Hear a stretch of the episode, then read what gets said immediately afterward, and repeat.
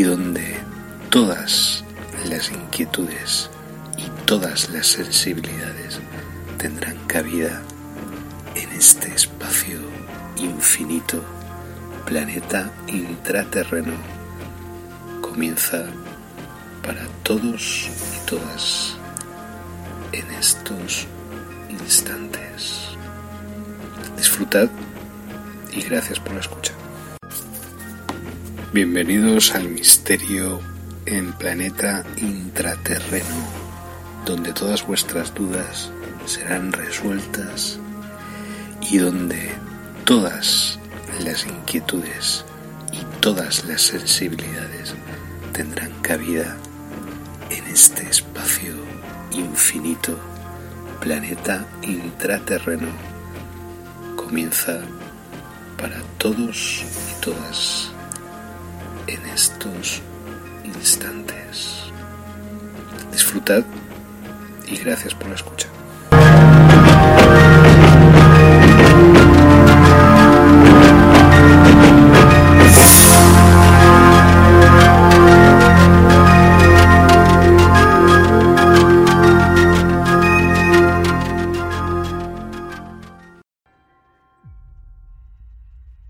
Bueno, pues hola, bienvenidos, bienvenidas, bienvenidas, como siempre decimos aquí en Planeta Intraterreno. Hoy es un, una ocasión muy, muy bonita, muy especial, porque tenemos a, a Próspera Muñoz, como ya, ya, ya conocéis a Próspera Muñoz, y es una mujer, una ama de casa, ¿eh? y, y bueno, que tuvo una experiencia de la que, bueno, ya hablaremos o, no en, en, este, en este caso, en esta entrevista, que te transformó, ¿no? Te, digamos que te, te revolucionó interiormente y te hizo ser, eh, o sea, tener más curiosidad sobre ciertos temas, ¿no? Intelectualmente y todo esto, ¿no? Sí, sí. Y eso, bueno, preséntate, di- dinos tú quién eres y... Pues tú ya lo has dicho. Mi vida Ya, ya. ha sido, desde que me casé en el 61, ha sido la familia. El, el cuidado de la familia, de lo- después vienen los hijos y todo eso. Lo Sí. que pasa es que yo estudié Ajá. magisterio de jovencita y entonces pues mi marido y yo, que también era maestro, teníamos una pequeña escuela privada. Entonces era muy difícil, que eran los tiempos de la dictadura. Pero bueno, Ya. nosotros trabajamos en esto. Al mismo tiempo que mi padre llevaba un centro de teléfonos, que eso se lo dan a una familia. ¿eh? Claro, mis hermanas se casaron, mi padre se quedó solo y ya no la podía llevar. Y además no tenía cotizado los años que tenía que tener para cobrar jubilación. Y entonces, como todo eran zancadillas, pues ya te digo que la enseñanza privada, muy mal. Pues decidimos irnos con él a Alicante, porque yo nací aquí en Jumilla. Decidimos irnos a. Alicante con mi padre, ayudarle en el centro, entonces llevarlo todo para adelante. En Alicante también teníamos escuela. Y, y- O sea que dejaste, dejaste la docencia por, por lo de telefónica, ¿no? Eso fue después. Ahora llevábamos Ah, vale. una pequeña escuela privada que dependía del pueblo. Ya te digo que era muy difícil. La enseñanza privada, sí, teníamos los papeles y todo eso, pero siempre había zancadillas. Entonces nosotros allí no ¿Por sé. por parte- por parte de quién? nada. ¿Perdón? Ya. ¿Por, qué, ¿Por parte de quién había zancadillas? Pues por todos los estamentos oficiales, por los ¿La compañeros. iglesia o...? Nosotros Ya. llevábamos muchos niños y ellos no tenían tantos. Y la inspectora decía Ya. que los niños no son tontos, que vienen aquí pagando en vez de sin pagar. claro. Eh, nos fuimos a la playa de San Juan y allí no había nada, no había escuela pública ni nada, los niños estaban por allí apedreando perros. Y marido dijo, no, esto, esto, hay, esto hay que arreglarlo. Empezó a, coger, a avisar a las familias que íbamos a poner una escuela y para no tener más problemas nos adherimos a un pueblo que había al lado, dos kilómetros y medio, nos adherimos al, al grupo escolar, entonces de esto, esto se llamaba entonces enseñanza doméstica. Y cuando viven muy lejos de, un... Y entonces no tenía la gente coche como ahora todo el mundo, ¿verdad? Posible. Entonces puedes, cualquiera puede hacerse cargo de la educación de un niño. Pero claro, tiene que depender del grupo escolar más cercano para darte las consignas, los programas, para que vigile los trabajos y, examinase allí. Así no teníamos problemas, teníamos la maravilla.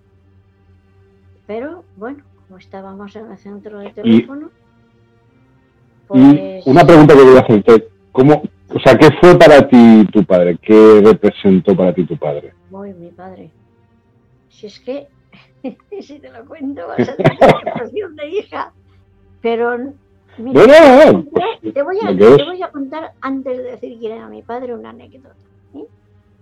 Nosotros, mm, después de cuando ya Telefónica hizo automático todos los centros, entonces nos dieron opción de irnos a dos o tres sitios, elegimos Gerona o Girona, porque mi marido era, nacido, era nacido allí y allí teníamos tíos, primos. Nos fuimos a, a Girona Espera, que no sé por dónde voy. ¿Lo fuiste tú y tu, tú y tu marido o tu padre? o sea, yo tengo el A Girona. Teníamos, sí, allí. Ya te digo, sí, como no sabía catalán más que llegar, porque mi marido se crió aquí, aunque nació allí. ¿Eh? Ajá. Y, y, es que no sé la pregunta, se me ha olvidado, hijo. no, yo te pregunté sobre tu padre, o sea, en, realidad. Ya, ya, ya. Sí. Bueno, pues yo. O sea, sí, que, ¿Qué representa para ti tu padre? Vale, así un poco en plan. Yo iba, como estábamos ya instalados en Gerona y trabajando y, integrados, ¿no? Pero un día iba yo por la Plaza Cataluña y oigo, Jumillana, Jumillana. y se acerca un señor que yo conocía de cuando era niña, que venía a arreglar los las neveras, las cafeteras, todo eso, que era un señor que se dedicaba a eso. Iba por, muy a menudo y nos conocía a todas, pero no se acordaba de mi nombre si yo era pequeña. Pues me dice, oye, ¿cuánto, cuánto gusto de verte. quiero preguntarte por tus padres, ¿cómo están? Pues mira, todavía viven, están muy bien, están en Alicante y tal. Dice, y además te quiero decir una cosa. En mi vida que ya era un hombre mayor, ¿eh? En mi vida he conocido una persona más buena que tu padre. Eso, para eso me llamó y quiso estar conmigo. Eso, fíjate, eso, eso dice mucho además. Eso, eso dice mucho, por eso casi casi ya te he dicho quién era mi padre, ¿no? Pues mi sí, bueno, o sea... gracias a él, tú fíjate que en los años, yo, yo nazco en el 39, en plena unos días después de nacer yo, se guerra. Pero claro, la posguerra fue terrible. El Estado dejó la educación a la Iglesia.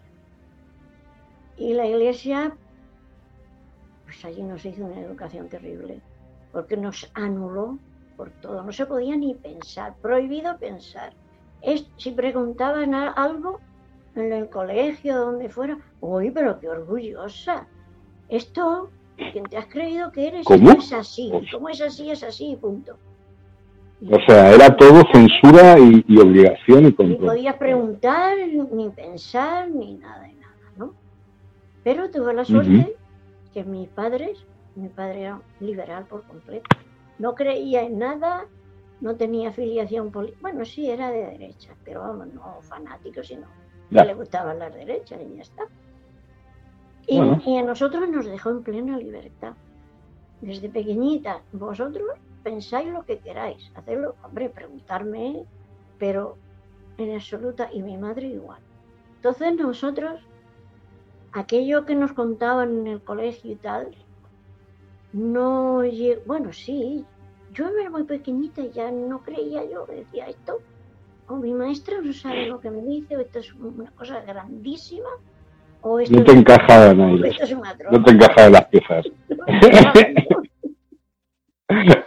y entonces, claro, hablo, ahora hablo con una chica muy, muy maja que está estudiando no sé qué, bueno, ciencias sociales o no sé qué, pero ella estudia de todo. Y cuando yo le dije, mira, yo he superado toda aquella educación que nos dieron, me ha costado, pero he podido superarlo, ¿no? Pero es que vengo aquí, sobre todo en los pueblos, aquí esto es un pueblo humilla, y veo que mis compañeras de entonces todavía están en eso. ¿Por qué lo he superado yo y ellas no? Y me dice, porque lo que no se aprende con emoción no se asimila igual.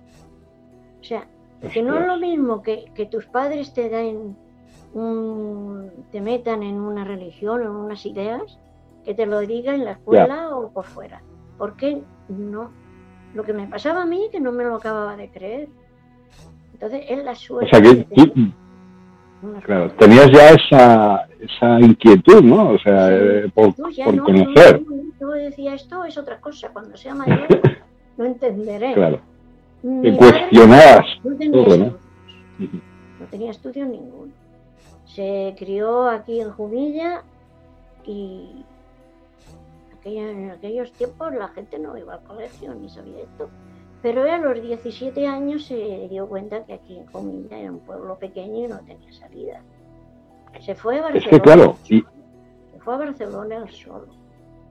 Y cuando dormía en un banco del, al lado del liceo, dormía en un banco. Y justo enfrente había un restaurante de lujo. Y los camareros se dieron cuenta, empezaron a hablar con él y tal, entonces pidieron al dueño que lo dejara vivir allí en algún cuartillo de, un restaurante y que le serviría pues para los recaos y todas esas cosas. Pero estos camareros le enseñaron a leer y a escribir. Y además muchas más cosas de cultura. Como estaba al lado del liceo, pues allí... Hombre, el liceo fíjate, tú que es el centro cultural, pero entonces no había lo que ahora. claro, claro, claro, ¿Sabes lo que había? Era que los estudiantes, los jóvenes y los soldados podían entrar por un precio ridículo. Había entre el, patio de butacas y la entrada un lugar vacío que podían estar de pie, pie, pero que podían entrar por, nada, por, casi nada. Fíjate si ahora hicieran esto la cultura, cómo iba a subir, por supuesto. Imagínate lo que se ha convertido, ¿no? Claro. Pues y, entonces y, culturizándose porque era además muy, muy despabilado y le gustaba mucho la cultura. Lo llaman a la mili y llega ahí, además es que le enseñaron el oficio de camarero, pero no de un camarero cualquiera, de alto, de alto standing, ¿eh? Era camarero, pero de verdad, para la gente más, más rica. ¿eh? Se va allí a África, le toca, le toca África. Pero como él era... Es el, servicio, militar. Militar. Era una persona, ya te digo, tan... Era muy bondadosa, la verdad, y tenía muy buen carácter. Y la gente, pues, pues enseguida cala quién es. Entonces él dijo, llegó allí, ¿tú qué eres? Pues yo camarero. Ah, pues tú vas a ser ordenanza de algún alto cargo. Y no, no sé si era un coronel o no sé qué. Dijo, este para ordenanza, pero se lo lleva a su casa de ordenanza, pero se lo llevó a su casa, con sus hijos y su señora, y dice que lo trataban como un hijo, que tenía acceso a la biblioteca, que a todas partes que iba el coronel iba con él, iba a conferencias, iba a donde fuera, y tomó un bagaje. Pues nada, cinco años. Como la biblioteca que tú tienes detrás, ¿no? no aquel hombre tendría cosas más culturales aún. Porque yo sí me gusta la poesía mucho y la filosofía, pero en la mitad son de ciencia ficción, porque mi marido leía ciencia ficción. ¿Ah, sí? Eh, ¿Leía? Y toda esa gente, sí. ¿Eso, no, ¿eso es tu marido? Intentado, leer esos libros y es que no entiendo nada. sí. Ahí, ahora, ahora lo que se llama eso, se llama primado negativo. ¿Qué significa? Que hay como, dentro de la ufología, ¿no? Nos dedicamos a esto. hay señales de... La, pura, ¿eh? Ya, ya, ya, pero en, la, en, las películas en los libros, en la literatura y tal, aparecen, digamos, detalles de cierto tipo de, realidades o de verdades como... Ah, ¿Qué, dices? Si él leía, ah, tenía una colección que se llamaba, no sé si tú, bueno, no, mm. lo vas a saber si eres más joven. En aquel tiempo en la radio se daban novelas, se hacían muchas novelas. En la radio había la hora de la Sí, sí, sí, eso lo conozco. Bueno, pues había una serie que se llamaba Dos hombres buenos, que era del oeste. Pero hacían aventuras, una aventura aquí, otra después, otra después, pero la serie se llamaba Dos hombres buenos. Pues mira, allí había, en esta de Dos hombres buenos, Lorena Jardín, se llamaba esta, esta aventura. Y mi marido tenía un jovencico y dijo, la primera hija que tenga le pongo Lorena. Y así, lo cumplió, y lo cumplió. Mi hija mayor se llamaba Lorena, por esto. ¿eh? Pues, pues ya te digo, otra vez me pierdo. Estaba, bonito. Se leían, se, se escribían estas novelas, exacto. Pero que no sé otra vez por dónde voy. dos hombres buenos era una novela de radio, ¿no? O, algo así. y hablabas de que tu marido leía mucha ciencia ficción, ¿no? Pero era, él leía mucho ciencia ficción, pero no de ovnis y todo esto, porque esto aquí llegó hasta el año setenta y tanto, setenta y dos. Exactamente, o sea, tú imagínate, después de... Nada. Lo primero que Después de tu experiencia en el 47 hasta, hasta los 70, 30 años. No sabíamos, nosotros no sabíamos nada de ovnis, no habíamos oído hablar como de ¿Eso qué es? Claro, ya, ya, ya, claro. Es como si dice aquí en este pueblo, ¿eso cuál lo que es? ¿Eso cuál, cuál lo que es? Yo fíjate, yo me enteré del caso de los Hill en un TVO. En un TVO. o sea, la, la, abducción de los... Era, era, era esto, lo que había preguntado. Mi marido tenía una colección, además de que se llamaba la saga de los Aznar, creo que era. Sí, está, está sí, sí, sí. Ahí está todo. pero tú sabes, te voy a contar una cosa que te vas a quedar te vas a quedar sorprendidísimo. La saga de los Aznar la escribió un escritor donde yo vivo ahora, aquí en Liria. Pues era esoterismo puro. que tiene, tiene un ovni, tiene un ovni en, su lápida, en su lápida aquí en Liria tiene un ovni. Es un tío que se hacía llamar eh, George H. White, pero que era, era ah, de aquí de Liria. ¿Sabes? Y están aquí a 100 metros de mi casa, están la biblioteca de todos los libros de pues, 250 libros así. Exacto. bonitas aquí y tal y cual, pero fue ya cuando ya se acabó la, la, dictadura y vino y empezaron a abrir libros y todo eso y, yo fui a varias conferencias de esoterismo y tal.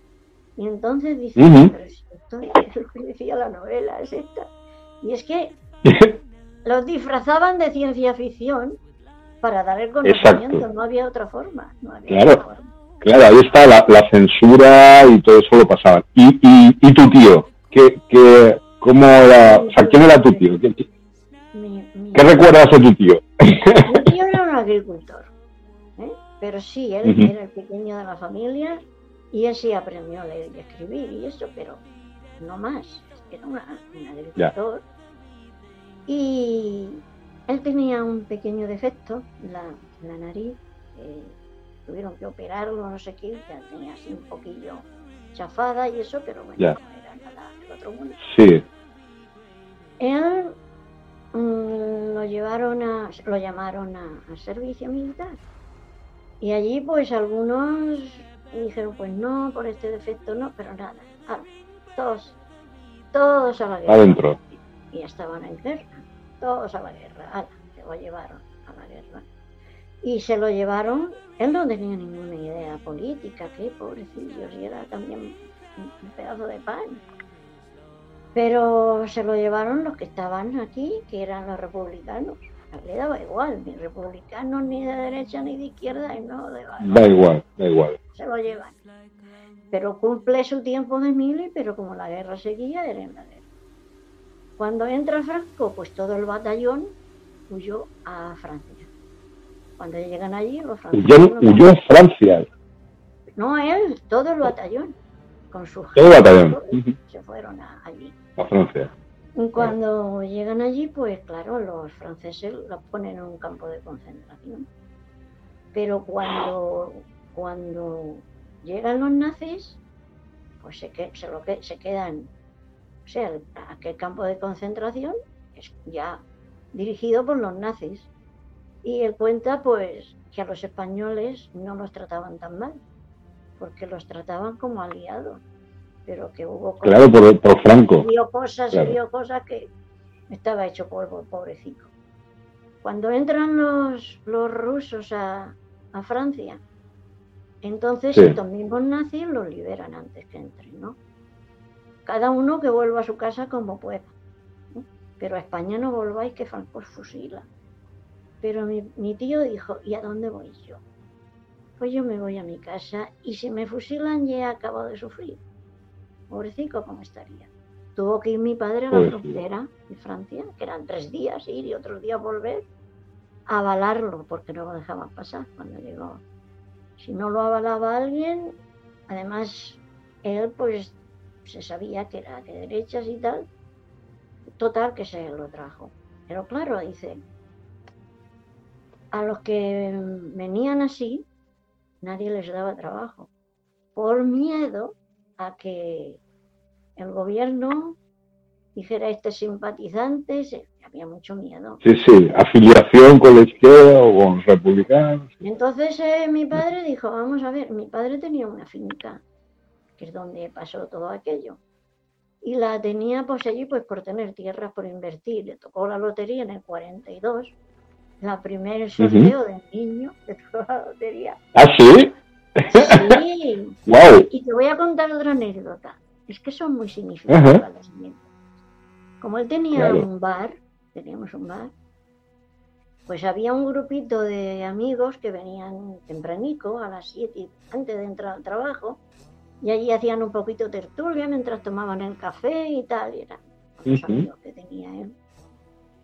Y dije, mira, he comprado lotería. Pues venga, compró lotería para todos. Y uno de ellos dice, eh, guárdame la Pascual que ya vendré. Pero no, no, no fue. Cuando le tocó No la lotería, era un buen pico.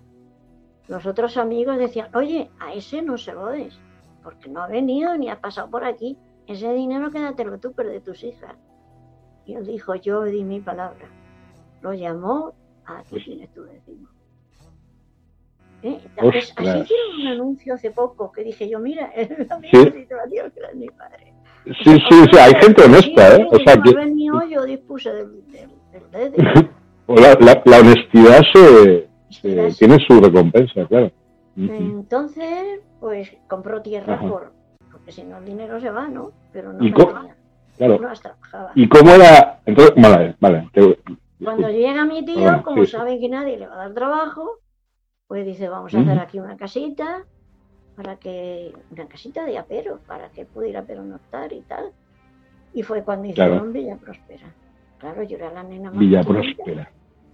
Y además una hermana de mi madre se murió muy joven con este nombre. Y así quedé yo. Pues nosotras que éramos, éramos cuatro hermanas. Pero claro, las dos mayores ya Ujú. trabajaban en la cafetería. Pero. Anita era la penúltima y yo la última. Cuando no teníamos colegio, teníamos oportunidad, nos íbamos con él, porque allí no, entonces no había coche ni puñetas de estas. Ay- Íbamos a pie Sí, con sí, la sí. burrita, con una burrita que tenía, ¿no? Hostia, ¿y a, a cuántos kilómetros teníais ahí el pueblo? 14 y pico, entre 14 y 15. 14. Yo tenía 8 años y iba a pie. Lo que pasa es que si me cansaba mucho, pues el tío me ponía encima la burrita un rato. ¿Y cómo era, cómo era esa casa? ¿Cómo era Villa Próspera? ¿Cómo la recuerdas? Una casita de aperos, sí, tengo por ahí fotos y todo. Una casita de aperos Sí. que se llama, o sea, cuatro, cuatro paredes, había una habitación grande de matrimonio, que es donde dormíamos mi hermana y yo. Otra habitación que es donde se guardaban los aperos, había una estantería con alimentos y un catrecito que ponía mi tío allí cuando nosotras íbamos. Y la cocina. Había una cuadra, claro, pequeña. Muy pequeña, pero nada de pintar, ni, ni nada de eso. Cuando o sea, era, una casa, era como... Ya. Una casa de campo típica de aquellos tiempos. Cuando alguien comenta mi casa y pinta allí una ventanita. Sí, que fue allí. Con cristales. Allí, lo de la Aquello era la ventana, había una tela metálica para que no entraran bichos y después un sí. Ya está, y de madera ya está. Fíjate, o sea, era una cosa... Teníamos un perro que se llamaba Ligorio. Ligorio. Ligorio, sí. Y yo cogía el perro, me levantaba y desayunaba, cogía el perro y, yo era feliz allí. Corríamos todos aquellos alrededores, corriendo por aquí, corriendo por allá. Y, recuerdo esa época como de libertad absoluta. Además cogía la ropa de Felicidad total y absoluta. largas y me dedicaba a bailar, madre mía. Todo eso, ¿no? Y ya te digo, cuando pasó... Bueno, Estábamos allí. Y ya después no, nos hicimos un poquito más mayores, yo empecé a estudiar, mi hermana, todas mis hermanas mayores han trabajado en la cafetería.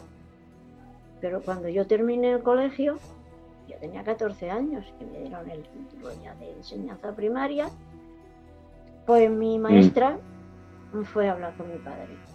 Dijo, oye, esta nena tiene que mm. estudiar, porque sirve. Y mi padre dijo, no, a mis otras hijas no les he dado estudios, esta tampoco. Pero hombre, que sí, si las otras ya trabajan, esta... Bueno, mi padre pidió permiso a las otras hermanas, porque claro, yo no, no es que no es que trabajara, sino que además tenía gastos. Y eso, ellas trabajaban. Eso es una cosa que tengo que agradecerle toda la vida. entonces, pues estudié lo, que se podía, lo que se podía estudiar aquí, poca cosa. O estudiaba comercio o magisterio. Entonces, pues hice magisterio. y... En aquellos tiempos una mujer con magisterio, bueno, pero en estos tiempos es una carrerilla de nada. Pero vamos, que tú... No, o sea, que tuviste, digamos, siempre una, unas puertas abiertas para el conocimiento, ¿no? Para por lo que fuera, la, por lo que fuera. Para la libertad mental, ¿no? Que los de arriba fueran arreglando las cosas, yo no lo sé. Pero estaban ya, estaban preparando ya el escenario sí, sí, sí, Que después mis hermanas, pues sí, una de ellas le gustaba mucho la cultura y se iba siempre que había conferencias algún cursillo que hacía en el instituto laboral y cosas así. Pero otra anécdota, que claro, cuando mi padre dijo, venga, pues que estudie, cuando vamos al instituto laboral, que llevaba ya trabajando tres o cuatro años y allí se podía hacer el bachiller elemental. Ah, pues no. Mm. ¿Por qué? porque era una mujer y allí no había más que niños. No admitía mujeres. ¿Te das cuenta? Y entonces todo lo que yo he estudiado, poco o mucho, ha sido base de dinero de mi padre y de mis hermanas, claro. Había, claro que había becas, pero para los hijos de funcionarios. Pero mi padre era un industrial, decía, que tenía un bar y eso. Y eso lo decía en industria, ¿sabes? Y entonces tú... entonces ocurrió, ocurrió todo eso que ya sabemos todos en el año 47, o sea, la, antes, la abducción y tal. Yo te digo, yo empecé a estudiar a los 14 cuando terminó, cuando terminé el colegio y a mi maestra se empeñó, nos mm. convenció. Empecé a estudiar, pero aquí por... Y no te acordaste hasta 30 años después, ¿no? De lo que ocurrió. Cuando estaba con ellos, lo tengo que decir, ¿eh? Cuando hablas de ellos, son los extraterrestres, Nunca me dijeron, o sea, vamos a hacer esto, porque yo con ellos hice una especie de pacto. Vas a hacer esto, pero nunca impuesto. ¿Cómo, ¿cómo hablabas con ellos? ¿Por telepatía o eran pactos tácitos por palabras? Nos entendíamos y mi hermana sí, mi hermana como ella en la primera visita estaba allí, ella dice que sí, que era mental. Sí. Pero yo es que no me puedo asegurar. Era mental que sé, es que Telepatía. no tenían acento. No tenían acento ninguno. Yo hablaba entonces español. Era un español, hablaba español neutro. Me como un locutor de radio, puro, sin dejos, sin vale. sin académico puro, 100%. Académico puro, o sea, como si hubieran recién aprendido en un Ahora, ¿no? En un tutorial de YouTube o algo así. Claro. Ajá. Tecnologías. Pero es que otros testigos dicen lo mismo, que hablan en su idioma, sean del país que sea. No, no, claro. Siempre. Sí, sí, de eso no. Claro, es como ahora pues tener un traductor que hay en Google y puedes hablar en, en japonés o lo que quieras a través de Internet, ¿no? Pero ellos tendrían otras tecnologías parecidas para poder hablar Supongo contigo y tal. sí, y lo que he de resaltar también es que tenían un gran poder mental. Un gran poder mental. Porque a mí en un momento dado... ¿A qué te refieres? Pues que en un momento dado, cuando vienen la primera visita, que vienen a- allí a la casita de campo aquella, eh, llega un momento, ellos empezamos una... Mi hermana la apartaron, ¿eh? ya dice que notó una fuerza que la apartaba un rincón, pero empezamos una conversación y de momento yo digo, anda si sois vosotros, conocida nosotros. Y es que tuvo que ser por un poder mental o algo, porque yo allí no, fue de súbito, yo entré en un estado superior de conciencia. Lo sabía todo, sabía quiénes eran, qué venían a hacer, Omnisciencia. y además de globalmente, yo creo que De todo. Yo creo que estaba. Sí, no, yo, eso me pasó a mí en Brasil, a mí me pasó en Brasil también. Y a- yo creo que a partir de ahí algo algo cambió en mi, en mi mente, no sé, y me imagino que tú has experimentado algo yo parecido. que eso tuvo que ser mentalmente, porque allí no se usó nada, porque Sí. después me hicieron un examen físico, pero nada de esto. Nada raro. Eso debe ser un, un poder mental. Yo creo que sí. Una- y nunca Un implante yo quería todo, con libertad absoluta.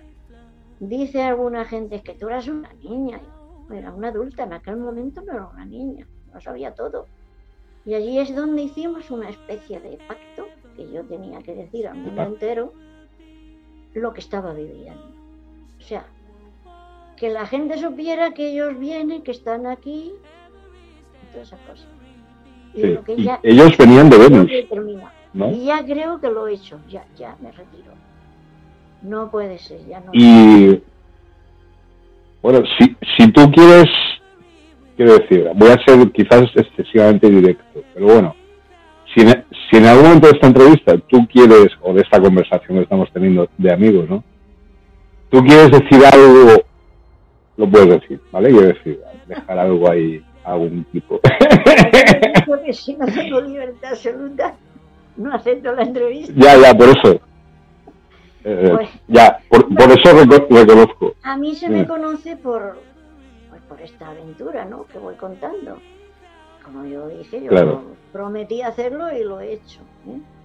Pero aquí Sí, no, sí. lo importante no es la aventura en sí, no son las peripecias, que si era más alto, más bajo, que si tal. Aquí lo importante es el cambio mental que todo ha abducido, todo abducido, que de verdad, que de verdad, no sea que se lo ha inventado ni nada de eso. De verdad ha tenido la experiencia. Tiene un cambio mental impresionante, de 180 años. Una, una sensibilidad, es impresionante, es una sensibilidad Entonces te cambian todos los esquemas mentales. Yo tenía 40 años ya cuando empecé a recordar. Desde ellos dijeron hasta dentro de 30 y a- más de 30 años. Y, y eso, eso formó parte del, del, del pacto, ¿verdad? Eso de hasta dentro de 30 años. Y tampoco es un pacto, es un, bueno, vamos a hacer esto, pero No. no había obligación ninguna. Es un acuerdo. Un acuerdo, Ya, ya comprendo. exactamente, mejor dicho. ¿eh? O sea, ellos, digamos que la sensación que tú tienes, que son positivos, eso está claro, y que nunca te obligaron a nada, ¿no? Simplemente te, te iban... No, no, no, si yo quería, todo es si yo quería, si a ti te apetece, si tú quieres. ¿Eh? Entonces, Claro, lo primero claro. que nos dijeron, esto sí lo quiero decir, más que empezar la conversación, lo primero que dijeron, que aún estaba Anita conmigo, antes de que la apartaran, sabéis que habéis venido a este plano físico voluntariamente y por amor, con la misma categoría y dignidad de Dios. Eso fueron sus O sea, que eh, lo que ahora se llama, digamos, que venimos a una misión en el plan cósmico. Todos. Me dijeron que que- todos, todos, todos. todo el mundo que viene Hasta- aquí tiene un hasta- trabajo que hacer. No digan misión que suena Exactamente. a. Ya, suena un poco... un trabajo. todo el mundo, cada uno, el que elige allí, el Es que cierto. En, en otro plano que es donde ellos están, se ve. El que elige. El- eh, Cuando a mí me dicen, ¿tú te El- sientes claro. una elegida? Digo, sí, pero por mí misma, me elegí yo. o sea, yo acepté Y- bueno, este plano. claro, nadie te obligó, o sea, tú dijiste, vale, pues sí lo acepto, ¿no? De alguna forma ya está, y adelante, ¿no? Además de mi vida normal, que yo no he dejado nunca. Hay otros O sea, que es como- que se dedican a esto, lo dejan todo, no trabajan. Yo no, yo hice mi vida, Ya. cuidé a mi familia, Yo, por ejemplo, lo que pude, ya, me empecé Ajá. a formar porque yo lo primero que hice es saber qué, qué- qué es esto, qué pasa. Yo me lo he imaginado, eh, yo es que, la- es que he perdido la razón, ahí era un momento muy duro, muy duro. Pero me tiré en aquel momento, claro, sería, muy duro porque en aquel momento sería mu- ni lo que de es, censura, de, de opresión. Claro, y, y cuando yo le Claro, voy claro. contando a mi marido un poquito, y él dice, mira, esto no lo vamos a decir, no, no, que vaya, que vamos a decir esto a nadie, me toma por loco, no. Me lo vas diciendo, si quieres yo lo escribo, pero no, Mm. yo en aquel, en aquel momento, si mi marido no me apoya, es el divorcio, seguro, seguro.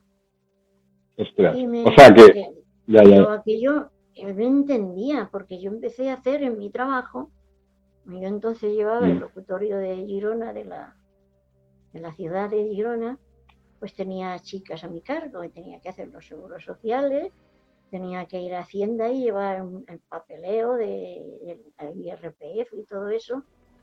Pues chicos, empecé a hacer errores tontos, pero todos los días, y mi marido dice, sí, trae que yo te los haré porque veo que estás fuera de fuera de control. Entonces él fue el que dijo, vamos, a buscar ayuda. Y cuando encontramos al doctor Rivera, no, doctor no, él decía Sí. que no era doctor, que no le dijéramos doctor. Al señor. Como Jimena del Oso, ¿no? Los dos, los dos psiquiatras clínicos. ¿Cómo Ajá. dices? No, que el, el doctor Jiménez del Oso, que también, también era psiquiatra como Antonio Rivera, ¿no? Sí, sí, sí, no, no, sí. La verdad que estu- estuve carteándome con él, no había otra forma entonces, o teléfono o carta. Dos años, hasta Claro. que no se convenció que yo le decía verdad. Entonces ya me llevó a un congreso y me presentó a los compañeros y tal. Y entonces ya no he parado de contar esto. Y ya, son 44 años. Ya está bien, ¿no? No, Porque hubo ya dos- te has, co- te has dos convertido en, claro. y otros dos que estuve con Rivera, pues 40 años. 40 años llevo. Y, Pero te digo... Y digamos que cuando toda- toda aquella- Quedas para bien, para bien, porque ahí te empieza una vida Ujú. interior muy rica y muy... sí, Algo Sí. muy bonito. Y ya algo positivo, algo muy positivo. Totalmente. ¿Y, y, y, cómo, ¿Y cómo viviste tú ese, digamos, por decir de alguna forma, esa eclosión ahí de los, los años 80, 70, 80 de, de los humitas, la ufología ahí bueno. en España, en Madrid, por ejemplo, los cafés ahí? pues La, ya clandes- había- la clandestinidad, ¿no? Todavía era, hablar de esto era... Mi hija nació en el 72, mi hija pequeña. Y como tuve que estar Ujú. en, la, en el hospital tres meses, acostada y sin moverme, mi marido me llevaba libros. Hasta que un día, era el día de San José, que era su santo, y una alumna le pidió al librero, dame algo original para mi maestro. Y le dio el tercer ojo de Rampa. Del Doc San Rampa. Menuda lectura. leer, leer. Y fue lo primero. Monje tibetano, bestial, bestial. Que yo, Mm. Y él también. Bestial, ¿eh? El retorno de los brujos, luego vino este. Bueno, Be- Berugier y toda esta, claro. Sí, ya Es que esos son los que- estaba este Andrea Faber-Kaiser y ya empezaron a venir hace muchos guijarros, los jovencicos que no, aún no habían empezado. Venían a pasar Toda esta generación, ¿no? Y hacían unas tertulias. Ajá. Estaba Guijarro, estaba Javier Sierra, eh, este Manu Carballal, estaba claro, ya. ¿cómo es este que ahora está en la radio? ¿Y es Jiménez? también por ahí, ¿no? No. Estaba este, este de la radio. Enrique de Vicente también pasó por ahí, creo. No. ¿No? Era, eran los chavales, Enrique de Vicente ya era más mayor. Sí, la generación que, digamos, está alrededor de Comilla. ¿no? Pues, mira, en los años 80, cuando yo ya empecé, que fui a varias emisoras de televisión y tal, pero empezaron, yo no sé si fue adrede aquello, hicieron echar por tierra el tema porque íbamos a la emisora nos sentaban allí cinco o seis. Y había unos personajes increíbles. Yo no sé si tú te acordarás de aquellos personajes entonces. El, so- el penumbra, el no sé qué. Claro, allí quedábamos en ridículo todos. Y ya sin poner, La verdad, todo para desprestigiar, desprestigiar la, la investigación seria. sin ponernos de Claro. acuerdo ni hablar entre sí nosotros, nos fuimos retirando todo. Yo me llamaban a. Ah, yo-. No, ¿Sabes no, cómo? no sa- puedo ir. ¿Sabes cómo? No iba. Me- yo me empecé a, a interesar en, en estos Estuvo todo parado. Bueno, sí. bloqueados. nervioso, ah, ah, había cosas, pero no, la gente no. no JJ Benítez, pero poco más, poco más. Pues. Mm. Entonces, pues ya te digo, hasta que no empezaron los que llamaban, estos chicos que venían a mi casa, que llamaron lo- la tercera generación de ufólogos, fueron ellos que Exacto. con Eh, fuerza, Fueron ellos. los que fueron Exactamente. empezando Y además- con fuerza. Fíjate que yo me empecé a interesar con estos temas con un libro de Javier Sierra. Lo tengo que decir. yo cuando yo conocí a Javier Fíjate aún no empezado la carrera de, de periodismo. que, él- que- claro, que él todavía no era así. Él escri- escribía libros, pero claro, no era todavía muy conocido. Era un libro sobre Egipto y tal.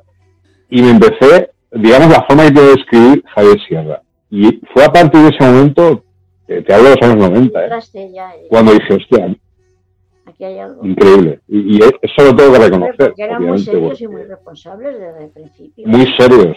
Toda esa generación han sido realmente. Han, han roto muchos techos de cristal, ¿no? Que, que si no hubiera sido por ellos, pues gente como, Se hacían en mi como yo no podríamos estar ahora. con una tertulia hasta las 6 de la mañana. Mi marido se perdía porque Hasta las venía. 6 de la mañana. y yo a las 2 o por ahí me perdía. Y ahí estaban hasta que hasta se que Ahí os quedáis. y luego, y luego Y te levantabas y no habían tocado ni la cama ni nada porque yo me preparaba. No, no, no, no. Tú imagínate, a partir de esos con, contubernios, a partir de esas reuniones, la que se lió aquí en España con el tema de la ufología, porque realmente si no hubiera sido por el trabajo de ellos, Yo no sabía nada, yo no sabía nada. Claro. No conocía a nadie. bueno, yo este, Me enteré de Eh. lo que eran las cosas. Sí. No, pero te allanaron el camino, digamos, para que tú dijeras, mira, pues esto, ta, ta, ta, ta, ta, ¿no? El- lo, que has, lo que has nombrado a los Gil, ¿no? Por ejemplo. Cuando, cuando yo empecé a recordar, lo primero que quise es saber qué era aquello. Y entonces me iba, Claro, a- a- a, por ejemplo, a las conferencias de varias escuelas esotéricas que habían en Gerona. Me fui a las sectas a ver qué había. Claro, iba un día y ya no volvía. Mi marido, que te van a coger. Y yo, a mí que me van a coger. De la Acrópolis había una ido llegué a ver, a escuchar, a co- contactados, a, a ver, hasta que ya dije, ya está bien, ahora voy a, yo con todo este batiburrillo, a sacar mis conclusiones. Y ahí cuando. Pero las conclusiones últimas, no te vayas a creer que no hace tantos años. Mis co- el, el entenderlo del todo, saber de verdad por qué vienen, o al menos una idea, ¿no? Eso ha sido cosa de seis o siete años. Es que no me aclaraba. No, no ¿Y a qué conclusión has llegado? O sea, en estos momentos, ¿en qué, en qué proceso estás? ¿Qué es lo que piensas de todo esto? Mira, es que el último recuerdo me vino hace unos tres años o así. Estaba un día fregando mis platos y de pronto. Eh, entonces sí, ahora me voy aclarando un poco. ¿eh? Y esto que yo he sacado en consecuencia es mi, mi, mi, mi idea. No, no, no, no, no pretendo que, que los demás la cojan, porque esto me sirve a mí. A los demás no lo sé. Claro. Y que cada uno lleva Claro. su camino y cada uno tiene sus ideas. Yo he sacado en claro. de todo esto, ¿eh? que ellos Mm. lo que vienen es a ayudar un poco a la evolución humana. Entonces, pienso que ellos quieren, por, lo- por los últimos recuerdos, que lo que ellos quieren es un cambio de mentalidad. Un cambio de mentalidad. Yo llegué a un momento que cuando acepté que ya aquello que me estaba recordando era cierto y que era verdad y que entonces yo tenía 40 años y pico. Ya tengo yo mi personalidad y mis ideas, ¿no? Pero entonces se me presenta. Como un puzzle mental que está completito. Pero yo tengo que meter aquella pieza que me viene. Y no la acepto porque yo era muy racional. Y yo aquello, esa fantasía no la aceptaba. Pero bueno, digo, la tengo que aceptar, pero en el puzzle no me cabe. Pues nada, hay que coger el puzzle, tirarlo por los aires y empezar de cero. Volver a empezar, tabula Me he dado cuenta Fíjate. que en los últimos, en los últimos recuerdos me di cuenta que eso es lo que quieren ellos. Empecemos de cero. Que olvidemos todo lo que hemos aprendido, porque Todo. está manipulado, es que está todo manipulado. Desde todos los libros sagrados Sí, sí, sí, sí. a, a- a- a- Todo, todo, todo. a las religiones, a la historia, a la historia oficial, todo está manipulado. Eso lo dijo un insider hace poco, William Hopkins, que trabajó en la, en la Armada de Estados Unidos. Dijo, habría que, todo lo que está escrito. No, no, no, lo, lo has dicho tú y seguro que lo has dicho antes que él. Murió hace poco, pero bueno, el hombre dijo o pasó a otra dimensión, da igual. Leí- tengo Sí. algún libro de él. No. Sí, tengo por ahí algo de él. Sí, y que todo lo escrito los últimos 6.000 años es mentira. es mentira o es desinformación. Desinformación, claro. Si yo, le, yo, yo mira, Claro. Me enteré de esto porque un día estaba escuchando una emisora de aquí de Murcia y llevan Mm. invitados.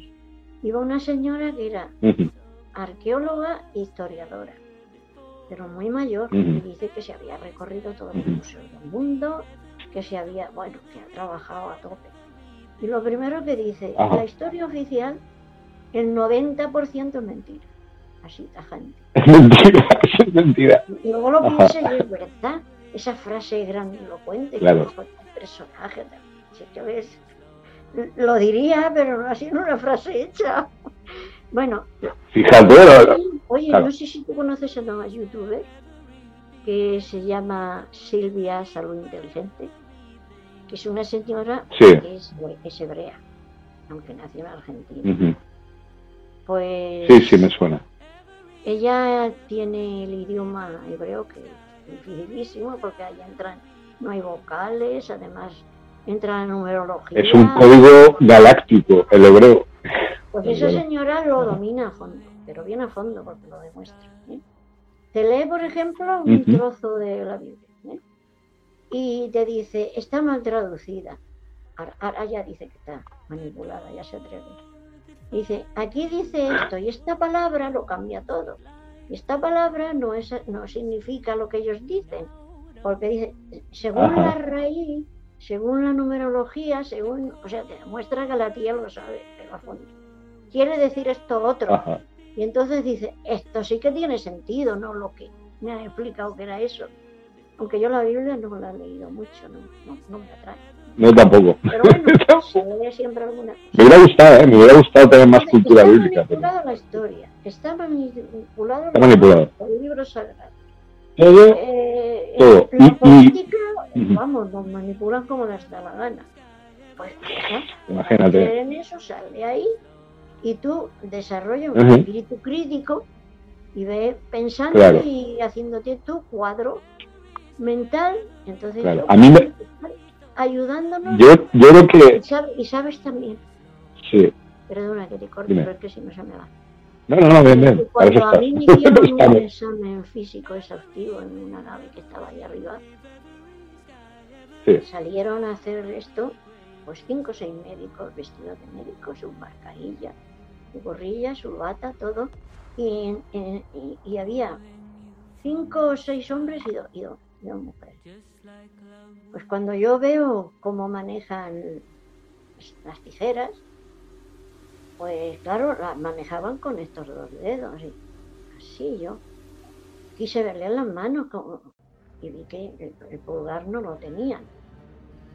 No tienen pulgar. las manos y, oye, y que se quitó el guante aquel y los otros, no, no hagas eso, asustadísimo, pero se quitó el guante y yo tuve su mano entre las mías.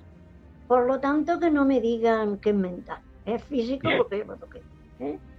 Bueno, Es físico, es pues físico. yo dije, todos O sea, a mí- tenéis igual, todos tenéis igual las manos y todos pusieron así sus manos, todos menos una chica, tenían los cinco. Y me dijo, Es- es porque su madre es de la Tierra. O sea, están haciendo híbridos. ¿Por qué? Porque se quieren Ajá. mezclar con nosotros. No lo sé, pero ahí está. porque hay, bueno, hay muchas teorías, de- desde de generación genética hasta, bueno, muchos muchos planes y muchas agendas. A mí me pasó lo mismo en Brasil, yo hice tabula rasa. el caso es que me acuerdo de una cosa. Yo no sé si te acuerdas de un Sí. libro que escribió Jiménez del Oso que se llama Viracocha. Pues allí cuenta unos viajes allá por Hispanoamérica. Me parece que fue en Perú, sí, en Paracas, exactamente. Eh, donde Caray. tienen unos, ¿cómo te voy a decir? Unos cuadros Unos enormes de dibujos, ¿no? tela, Exactamente. Y él como... Ahí en la, en la arena, sí, sí, sí. No, no en la arena. Son unos póster Ah, no, de cuadros. bordados, sí, e- Ah, enormes. sí, ya sé, ya sé. Son como unos murales, Ajá. pero de tela bordados. ¿sí? Pues él había muchos, pero claro, como médico se fijó en uno que entendió. Y dice que en ese, en ese, en ese mural está explicado una enfermedad que hace que los descendientes nazcan sin dedo pulgar. Sí, sí, ahí tengo el día que quieras, me lo pides y te lo mando. O sea, vale, vale, vale. O sea que, Que puede ser que ellos. claro, tú, tú te quedaste, empezar... Dijiste, "A- ver si es que nosotros en un futuro, o sea, realmente podrías haber sido abducida por humanos del futuro. Puede haber sido, ¿no? Pues es una teoría muy buena, ¿sabes por qué? Porque a mí me leyeron toda mi vida lo que me iba a pasar y la gente que iba a ir entrando en mi vida. Claro, si son. El tiempo, ¿no? Bueno, algo Claro. quedará escrito, ¿no? Y lo habrán- sí, si, si son del futuro saben lo que nos va a pasar. Entonces pueden venir desde el futuro a través de una máquina del tiempo o un ovni, como quieras llamarlo, y, Pues mira, la, digamos, abducir a Próspera Muñoz y dejarle un mensaje. pues había uno que Bueno. a, a vistas era el jefe, porque era el que llevaba la voz cantante, ¿no? Y yo tengo Sí, aquí clavado, aquí clavado, la mirada de esa persona, ¿eh? Porque yo no lo digo ente ni, ni humanoides, para mí son personas con rasgos distintos. Son personas. La mirada de compasión, o sea, no solamente de, de empatía enorme, un amor increíble, sino además compasión. de compasión. Y es porque sabía la vida que me esperaba, que ha sido muy, buena, ha sido muy buena. Ostras, Pero ahora en estos momentos a, a mí me va bien, pero no puedes ser feliz del todo sabiendo que se están matando por todas partes. Y Yo es que, claro, yo prefiero no hablar de ese ¿cómo tema, porque, porque ¿Cómo si no, claro, están intentando, eh, esa es mi opinión, ¿eh? Y están intentando despistarnos, o sea, igual que ocurrió en el 2020. Pero yo te quería hacer otra pregunta en estos momentos. Espera. ¿Qué, pi- qué piensas, qué, pi- qué piensas tú de Venus? O sea, ¿qué, Pues claro, ¿Qué- qué opinión tienes de Venus? de Venus, pero no del Venus que nosotras conocemos. Ajá. Yo no Es que, claro, sé. los, ru- ah, los rusos descubrieron un portal en los años 50 en una de esas expediciones que hicieron a Venus y se que dijeron que encontraron un portal, o sea, pero en quinta dimensión, ahí en el planeta Venus, ¿vale? Y que se ve que ahí viven una civilización, pero en quinta dimensión, no en tercera, como, digamos, esta realidad consensual 3D que vivimos nosotros. Y al mismo y al mismo tiempo hay un portal hacia un universo de los pleiadianos de antimateria, es decir, es puro pensamiento. Entonces, no soy puro pensamiento. Claro, eh, creatividad sin límites físicos, ¿no? Materiales. A lo mejor los que los que se entraron desde ese universo antimateria llegaron a Venus en quinta dimensión y dijeron vamos a la Jumilla, que es donde está que es donde está nuestro enlace, ¿no? Que es donde está nuestra comandante ahí. ¿Sabes? En jefe. Muchísima gente aducida a lo largo de todo el mundo, hay cantidad. Sí, claro, claro. Hoy día no es una cosa tan rara, ¿eh? Hay mucha gente. Es que estamos, hay un despertar masivo de, de, lo que yo la identidad. como mm. ellos cuando se dirigían a la, se, se nombraban la Tierra, decían este plano físico. Entonces, en este el esoterismo, no sé, como sabes que hay siete ramas de esoterismo, no sé en cuál, hablan de una dimensión que llaman Venus. Ellos hablan de varias dimensiones y una de ellas les llaman Venus. Entonces, pues... Ah, sí, hay una... Está el, árbol el árbol de la cábala, que es al revés, las raíces hacia arriba, y uno de los nodos es Venus. Es cierto. María. Pues Pero bueno, o sea que aparte de ser un estado de conciencia Venus, puede ser un lugar físico, aunque no físico como el nuestro de, tres dimensiones, sino de otra, otro tipo de leyes físicas. Pues no sé si me la capacidad de volverse físico, porque yo lo toqué. Claro, claro. Y para, porque al aumentar la, frecuencia vibracional de las células, ellos pueden cambiar a otro, otro estado de materia. ¿sabes? Eso ya es científico. fuerte que digo yo que tienen, ni el poder mental que tienen, tan grande. Tecnologías, tecnologías. Y una, una pregunta que te quería hacer así. Mm, o sea, ¿cuál, cuál es cuál es el, el, personaje histórico que más te ha, te ha llamado la atención? Así, para cambiar de tema. Es que es muy buena esta, ¿eh? Pregunta de Desde que yo empecé a estudiar y enteré que había un señor que se llamaba Giordano Bruno, ¿eh? que lo quemaban los calvinistas, que él hablaba de otros ¿En serio? mundos y otras cosas. Sí, y de, otros seres, es cierto, extraterrestres. Yo, mm, ese personaje ha sido siempre mi favorito, más cuando me he ido enterando de más cosas de Pues fíjate tú, hace unos meses, me, un, amigo, es doctor que vive aquí en Alcoy, me recomendó un libro. Y yo fui, me lo compré corriendo. Se llama, es un filósofo que creo que es de ahora, que es contemporáneo. Se llama Christian de Ransey. Y el libro. No lo conozco. No, yo tampoco, no tenía ni idea. Mira que a mí me gusta leer filosofía. Y tiene un libro editado que se llama El alma de la materia. Que defiende. Todas las religiones nos han dicho que la materia nada, que todo es el espíritu y tal. Él defiende. La materia tiene alma y que todas nuestras células. Tiene alma. Esa inteligencia está en todas las células del cuerpo y tal. Pues habla, habla un poquito de, de Giordano Bruno cuando te está explicando por las, las diversas vicisitudes, cuando Galileo Galileo habla, cuando él funda una escuela, cuando, en fin, y me dice cosas ahí que yo no las sabía de él. Entre, o sea, es un personaje más importante de lo que yo creía y de lo que creo que hoy día se cree la gente. Mucho más trascendente que tuvo mucho más que ver en la evolución de la historia. ¿eh? Y fíjate lo que dice, que él cree él cree por sus escritos que intuyó, no que conoció, no, que intuyó la física cuántica. Que si hubiera vivido más tiempo. La habría descubierto. Claro. Es que... ¿qué, siglo era? ¿16 o por ahí? Es que claro. Sí, sí, él, fue quemado en 1566, ahí creo que fue en Milán, en Florencia. En el siglo XVI, que Galileo Galilei por decir lo que dijo, no se lo cargaron de milagro, pero ese se metió lo metieron a la cárcel y nunca más salió. Yo creía que a pues Mucha gente habla de eso. dejado libre, no, no, se preso toda su vida. Ajá.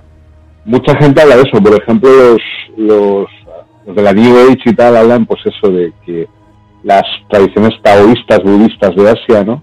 Ah, Explican en, en petit comité los pequeños procesos de la física cuántica más avanzada. Es decir, hay una relación, di- claro, directa entre el esoterismo más, más eh, clásico, ¿no? Y la física cuántica más, más, eh, más desarrollada, ¿no? Pues más, y- por favor, y yo- es un personaje maravilloso. Me, me encanta Jordan. Sí, sí, no. De siempre ya te Claro, lo quemaron por eso, porque- Y además, incluso hoy en día sería una persona que cuestionada todavía. Imagínate, o sea, por, por que lo que él decía, porque realmente, él decía que en la, en la, cuando estuvo en prisión, antes de cargárselo, pues que hacía, que dibujaba los dedos ciertos ciertas cosas, que está loco, está, es cosa del diablo, claro, que se basaban, eran cosas del diablo. claro. Pero ¿qué te crees que todavía cree la gente que esto son cosas del diablo? Yo lo voy a... Sí, sí, todavía. es, es que tengo- estamos todavía a nivel medieval, ¿eh? Tres hermanas más he tenido, ¿eh? Pero una de ellas, Cuidado. como ella ha muerto, no la voy a... Quiero decir que Vale. no le voy a hacer daño diciendo esto, porque ya ha muerto hace unos años. Pues cuando yo empecé a hablar de lo que hablé, ¿no? Dijo que, que no sabía y se fue al confesor, porque estaba un poquito en la iglesia. ¿sí? Y le dijo, padre, ¿qué es esto de los ovnis? Y tal. Dice, hija mía, apártate de ahí, esas son cosas del diablo. Oye, mi hermana siguió hablándome, pero aquella compenetración de hacernos confidencias, que se acabó. Ajá. Yo se acabó. O sea que hoy O sea, que es que diciendo por ahí que son cosas del diablo y claro, mucha gente se afecta. Sí. pero cuando el, ma- el mayor observatorio astronómico del planeta es el del Vaticano. Y el que más, fíjate, y ahí en los subsuelos de- del Vaticano es donde hay más pruebas de la existencia ovni extraterrestre. claro, pero no les conviene. Si aquí todo no les va- conviene. Aquí todo va por, por la plata, como dicen los hispanoamericanos. Aquí todos somos poderosos caballeros don dinero. Y eso es lo que El hay. dinero. Hay intereses y por Bueno, y- compras a quien sea porque tienes el dinero, claro. ¿Y qué, qué te parece la visita que, que hicimos Ángel y yo, que te hicimos ahí a Jumilla, Planeta Intraterreno? Ay, pues no. Bueno, Ángela. Ángela me ha dicho, me ha dicho, me ha dicho que te desea mucha felicidad y mucho amor infinito, ¿vale? En todos los tiempos de tus vidas, como de pasado, presente y las futuro. Una buena dosis de amor. pues mira, Exacto. no recordaba, pero el otro día en mi monedero tengo varios compartimentos. Ajá. Y, y- y no sé por qué abrí Sí. uno y digo, anda, ¿esta pluma qué es? Ay, sí, de, de Sergio. ¿Te acuerdas que me regalaste una pluma? Sí, claro que me acuerdo. Pues es mi Ahora, cada vez que estoy, ahora, ahora estoy con el, el, el rollo de Los Ángeles y tal, y que, claro, que están por aquí o no sé qué, y pienso que van dejando sus plumas de sus alas, y digo, voy a, regalar, voy a regalarle una pluma de un ángel a, a, a Próspera, ¿no? Es una cosa Sí, pero es bueno. Presenta una cosa bonita.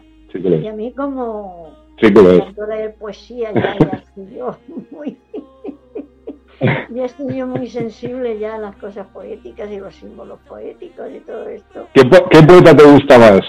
A ti, Uy, Próspera? eso sí que el, no el que más te gusta. Eso sí que no lo puedo decir. Porque estoy Vale, vale, leyendo vale, uno no y digo hace falta. este. Mira, mm, destaco uno, ¿Te gustan? extranjeros no he leído Mm. casi, que es Machado por su sencillez. Ya. Machado es es incre- por su sencillez. Yo, yo siempre pongo, Por su sencillez. lo pongo, yo lo he dicho varias veces, en una letrilla de cinco versos, creo que son, lo que explica. Y, y- y me- creo que me la sé de memoria. Es la fuentecilla y las cuatro acacias en flor de la... espérate. Mm, O sea, de la plazoleta, eso es. Eso es. La fuentecilla y las cuatro acacias en flor de la plazoleta. tardecita alegre. Ya no brilla el sol. Canta, ruiseñor, que es la misma hora de mi corazón. Está en Andalucía. Tú sabes el calor, lo, lo que se pasa en el día.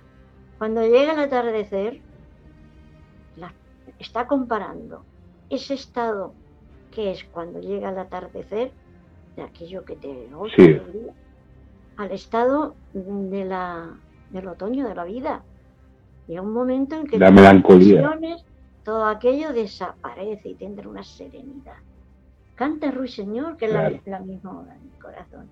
Digo, pero si, si son cinco versos, creo, y ya está, y además no dicen ni una palabra. Se me pone la piel de gallina, mira. Se- a mí también, la primera vez que la, la- la leí. Y tú fíjate que yo no leí ni a Machado, ni a Alberti, ni a García Lorca hasta que tenía cuarenta y tantos años. Estaban prohibidos. Estaban, estaban censurados, estaban Estaban prohibidos. estaban prohibidos. Yo no sabía que existía, hombre, cuando descubrí a García Lorca, madre mía. Y Alberti también, que me gustó bastante. El, el primer libro que me regaló mi madre, de, de- yo soy de Granada, fue de Federico García Lorca, o sea, Es el una romancero maravilla. gitano. Y claro, Eso de Es que yo hablo con un amigo, que siempre hablamos, cuando se pone así un poco, como nos ponemos lánguidos o tal. Ya.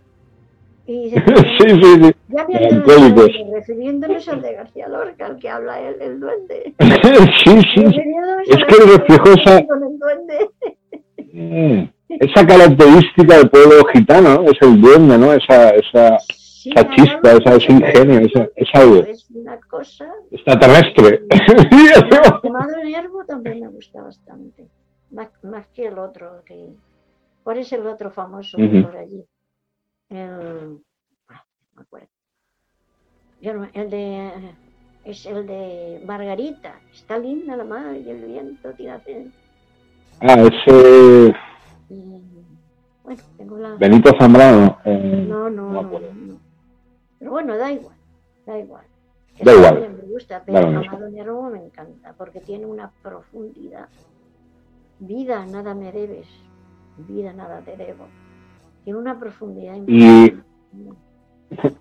Entonces, otra pregunta que te quería hacer es, ¿se- o sea, ¿a ti se te ha pasado rápido llegar a, a la a la que has llegado? ¿Qué pasa? Mientras lo estás pasando, a lo mejor Volando. la temporada se hace pesado. Porque claro, estás en la Ya. rutina y se hace pesado. Se hace pesado. Cuando Claro, son claro, claro. pequeños, ahí el trabajo. Mucho trabajo. Es una rutina que se hace pesada.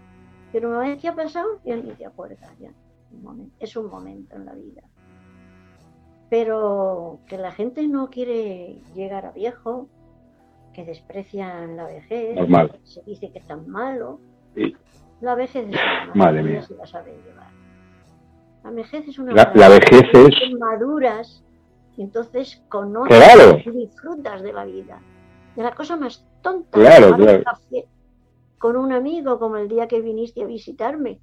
Yo disfruto de ese día de Yo también. compartir ideas, conocimientos. Entonces sí, Claro. claro. que hay achaques, pero lo llevas como puedes. Yo lo peor que Bueno, yo es... es no puedo caminar bien, ya lo sabes. Pero bueno, pero camino. Que un día no puedo porque está el tiempo muy nublado y yo me encuentro mal, pues no camino ese día. Pero al día siguiente sí. Hay achaques. Claro, claro, es que Pero hay felicidad interior, ¿eh? Es- Lo que no hay de joven. el camino, Hay claro, el ca- exactamente, esa-. Tanta gente que busca la felicidad, Ujú. sabe lo que da la felicidad. El hecho de reconocer en ti mismo que eres capaz de amar a todo el mundo, a todo, sea quien sea, haga lo que haga, a sea todos. más tonto, sea más listo, ese amor Es verdad eso. para todo el mundo, como te decía Eso es lo que estoy aprendiendo. ¿Cómo podemos ser Es felices sabiendo lo que está pasando ahora mismo en Gaza? Y... Es que no puede. que no es humano, no es humano. No es que se, no es que vayan que a no es- es una- es que son barbaridades lo que se hacen. ¿Cómo se puede? Pero sí, la felicidad interior es esa. Tu reconocer tu capacidad de amar. Eso te da la felicidad absoluta. Ya puedes estar con más cosas materiales que con menos. Yo siempre me he adaptado a todo. A cuando he tenido, a cuando no he tenido. ¿Qué pasa, cariño? Ahora no te escucho bien. Ah, ah. Ah, pues mira, espera, si tengo por aquí, si tengo por aquí los auriculares. Mira, no me había dado cuenta. Ahora ves. Un problema técnico. A A ver ver. si puedes. Un momento. Mira, ¿Me oyes? ¿Me oyes, Próspera? ¿Me oyes? Sí, Sí, ahora sí, te oigo. No, no, que es una, es una locura, ¿eh? Lo de lo que está pasando. Sí, te oigo mejor. Pero bueno, una locura, eso es un sinsentido. Eso es un sinsentido, todo Eh. es odio y fanatismo. Odio y fanatismo. Es lo peor que hay, el fanatismo. Lo más peligroso. es que además es, es una... Es lo mismo que nos pasó desde el 2020. Es decir, y entonces, claro, yo ayer estábamos ahí en la meditación, la que, la que yo hago, eh, la que me enseñó mi amigo maestro José Argüelles, de los intraterrenos, ¿no? y, y les dijo, les digo, no vamos a hablar de este tema. o sea, me niego, me niego a hablar de este tema, ¿sabes? Porque Sí, pero es que no, no lo puedes olvidar, no lo puedes obviar, está ahí. ¿Y qué vamos a hacer? Y entonces luego les digo, pero no dejéis de, de ser humanos, no dejéis de tener compasión, empatía a todo lo que está pasando, ¿sabes? Y, y de, Que tiene la culpa uno, tiene la culpa el otro, yo no lo sé, porque nunca sabemos el, el- el trasfondo de lo que hay. Lo, lo malo es que se están matando y de mala manera. No es eso que yo te digo, que uno está en un frente y otro se pegan tiros, no, es que se están haciendo barbaridades la- las personas entre sí. pero es, a mí me recuerda mucho, tristemente, eh, desgraciadamente, me recuerda mucho lo que pasó en España, con la guerra civil. Me recuerda mucho, ¿sabes? Porque lo peor que hay, Una merienda la de peor guerra- claro, la peor guerra que hay es entre hermanos. Yo creo que está Claro, pasando eso. Entonces, claro. Entonces, es necesario que. Yo creo que aquí en estos momentos España tiene un papel muy importante, ¿sabes? Porque por aquí pasan los musulmanes, los judíos, ¿sabes? Y tenemos un papel, de- todos tenemos un poco de ellos, claro. claro, de colchón, ¿no? En estos momentos, un poco de. de- no sé cómo decirlo. De entenderlos a unos, a otros, o yo qué sé. Claro, de sentido común y, y de. Es que tenemos Son hermanos. rasgos. Es que tenemos rasgos de moros, vamos. De las moros caderas de la mujer las caderas de la mujer española, ¿de dónde vienen? De los árabes. Pues exacto, de los árabes. es verdad. Pues, pues mira, me has hablado de algo. Creo que quería saber si yo fui Me has feliz. salido por un tema, ¿eh? Hostia, dime, que Claro, claro. si era feliz en mi infancia, sí que fui feliz, yo sí, no me faltó de nada, tenía a mis padres, mis hermanas, sí O que sea, fui feliz, pero disculpa, no me importa, no. no, espera, no me importa en que no hubiera cosas materiales, que yo no probé el chocolate hasta los ocho años, lo que importaba era la tristeza que viene en el ambiente. Aunque a nosotros los niños no nos decían nada de la guerra. Pero bueno, Ya, yo luego leí todo claro, eso ya. es- la es tristeza que había. Claro, Y eso es además, como no, ¿no? cuando empiezas a estudiar, quieres algo más. Aquí no se podían leer más que los clásicos españoles. Y ya vas notando que, que- que quieres algo más. Y no Claro. sabes lo que es, pero estás triste, estás aburrida. Yo quiero saber más cosas, pero como no te dejaban saber más que hasta aquí, Claro, claro, claro. Hay una, hay una parte de la verdad que estaba censurada, prohibida. Y, y claro, en España hasta el año 58 no se podía leer la Biblia. Fue no se año- podía leer la Biblia. Pero si eran católicos, ¿no? Eso no ya sabía. se ¿no? leía la historia sagrada, que era un refrito que hacían ellos a nuestra mente. Una versión. una versión, claro. En el Ajá. 58 se empezó a, se, se dejó empezar a leer. Y vamos, y mi, y mi marido leía cuando era joven los tres mosqueteros debajo de las sábanas con una linternita, que estaba prohibido. Y si venía su, su tía o su madre, se la cargaba. es que es alucinante, o sea, el, yo creo que esto no viene solo de la guerra civil, ¿sabes? Prospera, yo creo que viene de antes, de la Inquisición. Sí, de la Inquisición todavía. cuando se, se, se, cargaron al Andalus, porque fue una guerra a sangre y fuego, eh, y claro, la Inquisición que llegó después fue bestial. Es decir, vecinos acusando a vecinos. Eso, torturaba a personas por pensar diferente. Porque luego se quedaban, con sus se quedaban con sus tierras. Con sus tierras, claro, claro. Y eso se ha quedado en el inconsciente colectivo español, ¿no? seguramente. Y la picaresca esa, ¿de dónde viene? Pues de sálvese quien pueda, que aquí todo de salir, Yo tengo que salir por donde sea, Exactamente. Es, como un trasfondo eh, por, debajo subterráneo para sobrevivir, ¿no? Para poder mantener... Pues nunca me ha gustado, nunca, nunca he terminado de leer ningún libro de picaresca. No yo, soporto, tampoco, no soporto. la picaresca es algo que me repugna. a mí también. Y, la violencia gratuita también. Cuando hace una película y te pones, porque te tienen que, antes en las películas antiguas veías que uno mataba al otro, veías que le clavaba el cuchillo, pero es que ahora se recrean en ver cómo entra el cuchillo, cómo sale la sangre, cómo Ay, eso no, no, no, no, puedo. Porque se, ha, se ha perdido se ha perdido una parte de la armonía, un poco la elegancia, o sea, se ha perdido en vez, en vez de democracia estamos en una idiocracia. Ya. Partido, se ha perdido partidocracia. Partitocracia, se ha perdido el buen gusto. Los partidos los partidos políticos sobran. Y como se ha perdido el buen gusto, vamos. El buen gusto se ha perdido. Entonces, claro, el, por ejemplo. Mm, no, sigue, sigue. No, no, que, que, se ve, incluso a la hora de vestir y tal, es cada vez más mediocre. Tú, no sabes, tú no sabes cómo se vestía en los años 40 a pesar de que no había dinero. Increíble. Primero, los tejidos eran telas buenas, ¿no? Tenían su caída y su elegancia.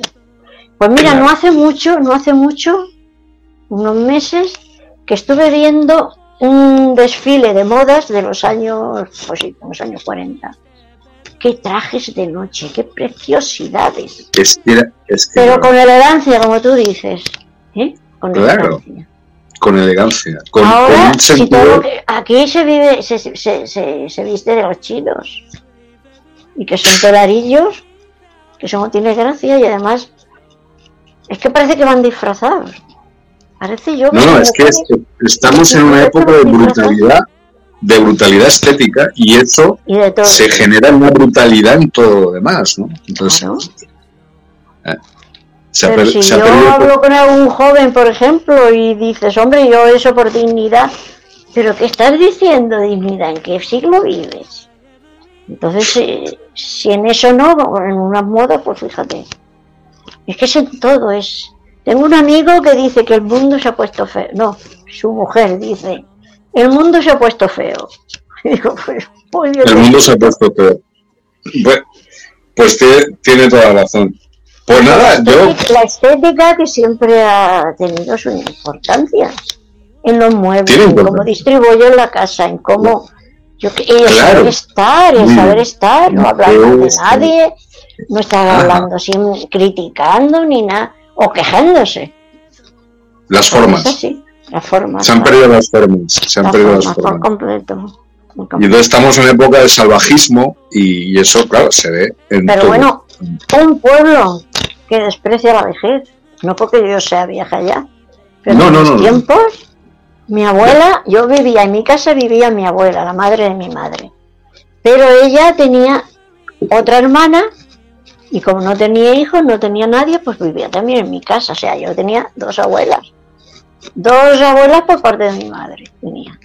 Eran analfabetas totales, ¿eh? Sin embargo, mis recuerdos es que me enseñaron tantas cosas, tantas cosas que no las encuentras en otro sitio, más que aquí. No solamente me enseñaron a hacer jersey o algo así, me enseñaron cosas que en su en su forma de verlos, a lo mejor ellas ni se habían dado cuenta de lo que me estaban transmitiendo. Pero claro, yo pescaba. Y ahora eso, ahora, mira. nos dejan morir en los asilos, vamos, que ya está bien. Un pueblo que no tiene esa sensibilidad. Toda la vida se ha dado culto a los viejos. En Roma, y en Grecia, siempre han sido los que han dado su opinión. eran los, y, se han, tenido en cuenta. Los más apreciados, valorados y, respetados, ¿no? Por su, por su Hemos vivido muchas cosas. Tú me preguntabas también que cuántos acontecimientos mundiales he vivido. Pues la tira. Claro me acuerdo del día que murió Stalin. Me acuerdo de ver a ABC con las imágenes. Y fíjate, cuando murió Stalin, ¿qué tendría yo? Diez años o por ahí, o nueve. Y me acuerdo pues, pues, pues, de cosas que has vivido en directo ya, porque cuando la muerte de Kennedy y todo eso ya lo ves en directo, porque ya había ya había vídeo directo de Estados Unidos y España, ¿ya? Entonces, hay cosas que, que las has vivido en directo. ¿Qué acontecimiento está marcado en la historia? ¿no? La muerte de Stalin, la de Kennedy también. Ah, no, hay muchos, hay muchísimo de las Torres Gemelas, de, la muerte de su otro hermano de Kennedy, Kennedy, luego a su hermano, que por cierto, un hijo de ese hermano de John Kennedy se ha presentado para presidente en Estados Unidos. Y Creo que, además está, Sí, dicen que hay una especie de linaje sagrado hasta los celtas de los Kennedy. ¿Sabes? Pues mira, mucha gente no sabe que aquí por Jumillo hubo celtas, estuvieron los celtas. Sabes que el mapa te pone la parte sur y ver en la parte de arriba celtas. Pero si lo miras bien, a mediados del mapa de España hay así un, una manga que se adentra mm. hasta, hasta mm. aquí esta Murcia, esta comilla. Aquí hubo, claro, el, el, ese, ese, yo no sé si te he hablado una vez.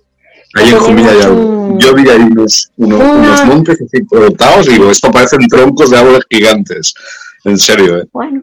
Pero aquí hay un, un, convento franciscano, que claro, es antiquísimo. Es unas tierras donde estaban los, los celtas. Por eso lleva el nombre de Santa Ana. Porque Santa Ana no es la abuela de Cristo, eso es un cuento. Santa Ana era la diosa Danae que trajeron ellos, según dicen la leyenda, medio leyenda, medio historia, que vinieron del espacio exterior. Se, se, se quedaron en Inglaterra. Y de Inglaterra hubo dos o tres mm, extensiones ¿eh? que están en Holanda y todo eso esto. Pues aquí, en Jumilla, dicen que no, lo he comprobado yo. O sea que lo sé, pero me gustaría saber cómo y estar segura de lo que digo. Que hay ruinas de un cementerio celta. O sea que los hermanos mayores, como llaman ahora a los extraterrestres, sabían muy bien ¿A quién abducían? Hombre, no, no, el lugar. El lugar. El lugar, yo, no sé si tú, yo no sé si tú conoces los libros de García Tienza, de Juan García Tienza. Sí, hombre, claro, templario. De la España, de la España mágica. Aquí tuvo. Yo, yo me, aquí me he creado que, no hubo templarios. Pero mi, mi, madre a mí me contó que teniendo ella unos 15 años. Sabía mucho.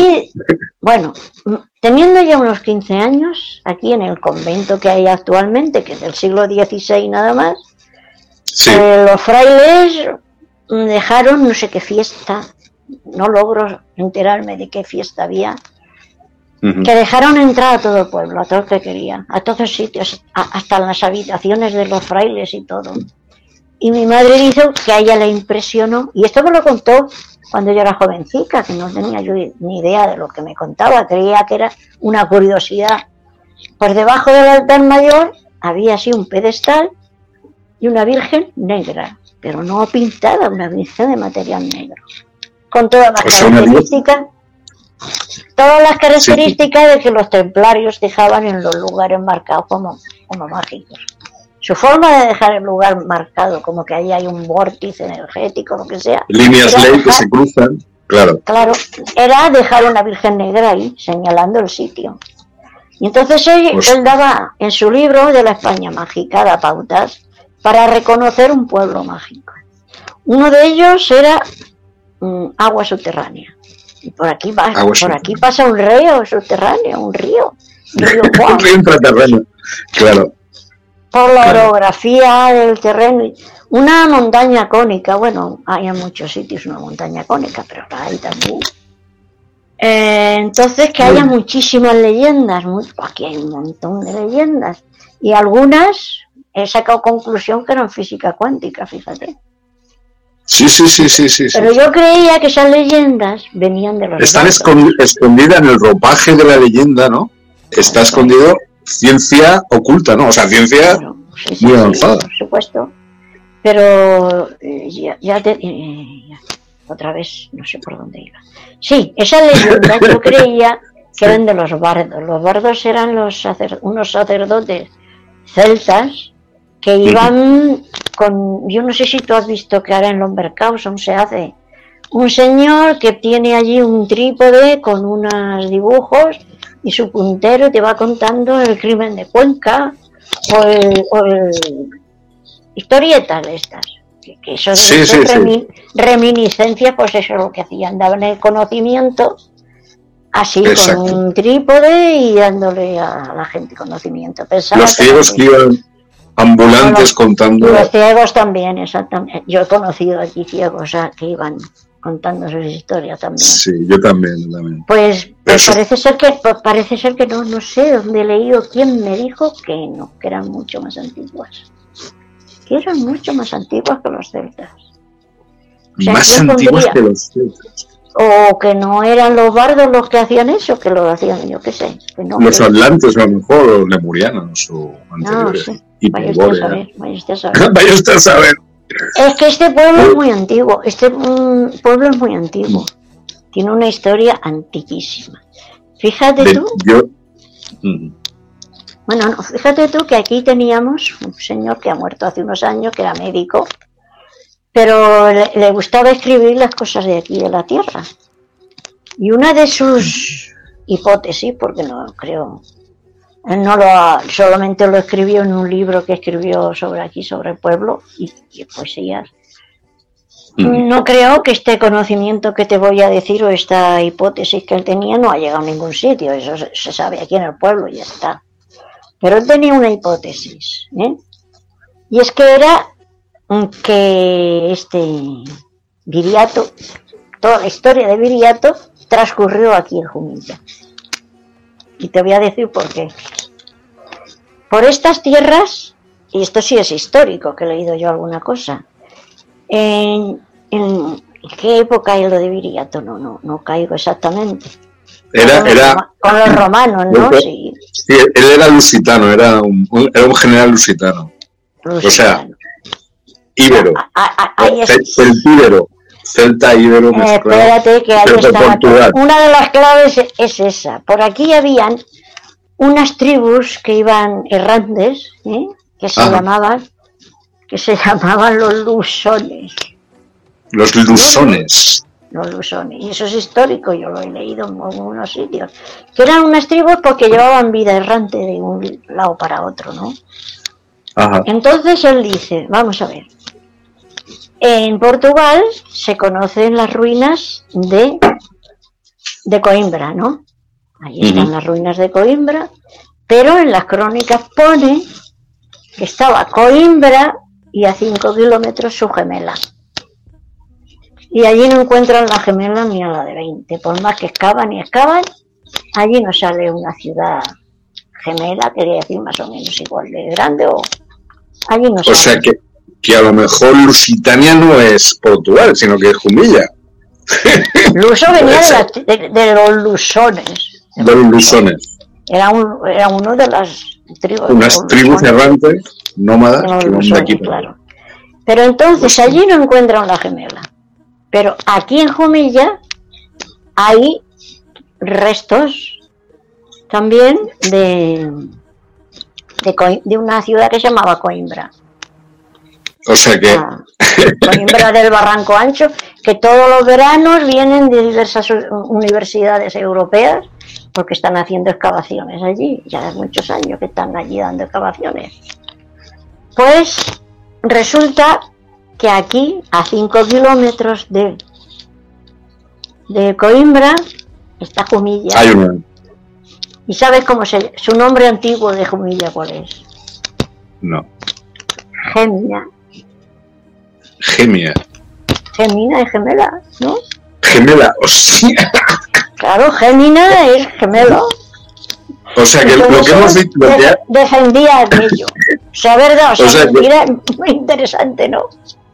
Claro, lo que has dicho antes, ¿no? Hay que empezar, todo es mentira, toda la historia es mentira, hay que empezar a, a, a cuestionar todo otra vez y empezar a... Esto lo pensó este señor, que era un señor pues, muy inteligente, desde luego. No, no, pero tú vas por la no dirección era correcta. historiador, era, era médico, pero le gustaban las cosas de aquí, de saber la historia y todas esas cosas.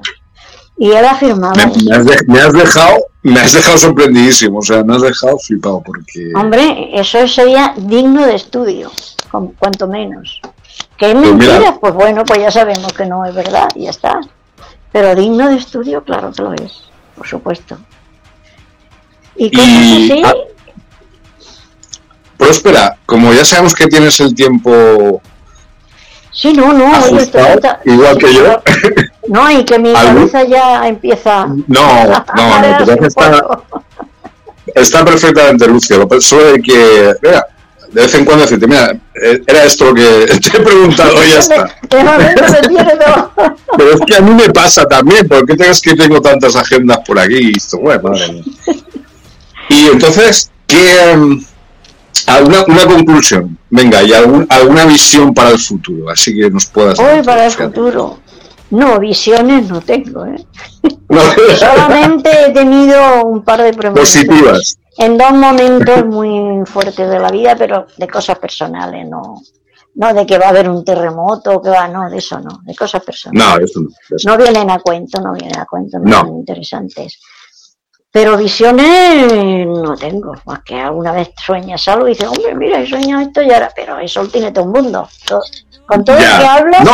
ha tenido algún episodio No, paranormal. no te, claro, no te digo una Yo no- profecía, te digo qué piensas No. tú que, que, que, Ya, que va a ser el futuro para el planeta. Pues eso es lo que siento, no, no, no lo que sé, porque hoy día, quién sabe por dónde va a acabar esto.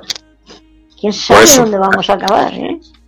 Yo es la primera vez con todos los acontecimientos que he vivido que tengo la sensación de que nos podemos ir a la porra todos. Pero es una sensación. Es lo que quieren, es lo que quieren, pero yo pienso, yo pienso que no. Pe- Pero vamos a estar, va a estar muy justa la cosa, ¿eh? Sí, Eso sí. sí. Yo lo que pienso es que el espíritu humano, que es indomable, pues llegará un momento en que reaccionará. Reaccionaremos todos. Y las cosas van a Claro. caer por su propio peso, porque es lo normal. Que las Es que si no nos vamos a, nos vamos a ¿Por qué autodestruir. cayó-. ¿Por qué cayó Roma? Pues por la relajación de costumbres y por, por su propio peso. Por su propio Exacto. peso. Ahora estamos viendo el final de, de un mundo, es decir, estamos viendo el complejo militar industrial, que representa por un lado un país, no voy a decir el nombre, y por otro lado el fanatismo religioso, ¿no? que representan ciertos grupos fanáticos religiosos. ¿no? Se están chocando. Amba- ambas realidades, religiones y un cierto tipo de tecnología se están autodestruyendo entre sí. Entonces, claro, ¿qué significa? Yo no creo que sea el final del mundo, pero sí de un cierto De tipo de una sí. civilización, de una civilización, Sí. de un estado de cosas que después Que ya de no vamos. las cosas serán distintas. No Serán no, no podemos hacernos ni idea. Ni idea. Exacto. Yo, yo tengo No. la impresión esta, que el espíritu humano llega un momento que dice, hombre, es que ya no se puede vivir con todo lo que nos están subiendo. Es que hay gente, oye, la pensión de viuda es de, de 700 euros. Es Es que que no puede pagar una casa y puede pagar y puede Si pagar vas- la luz y puede pagar el agua. ¿De dónde? Vas con una sábana, vas con 50 euros ahora al Mercadona y te duran Ah. 10 minutos. 10 No te minutos llevas nada, y no te llevas nada. y no te llevan nada. ¿Cómo puede vivir Claro. hoy día una viuda?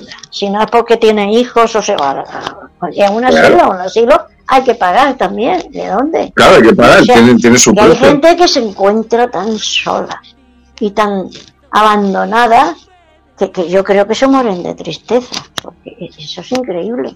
Hay muchísima gente mayor y, y que necesita, o sea, simplemente que le escuchen. Y no solo gente mayor, todos necesitamos que nos escuchen. Y atención. Ya va al médico y la atiende, pero y ah. después esa soledad que tú dices, con la gente que hay que tiene tiempo, con los ya ves. llegar al vecino que sabes que está solo y que tiene 80 años y abuelo, vámonos que vamos a tomar un café aquí al bar de la.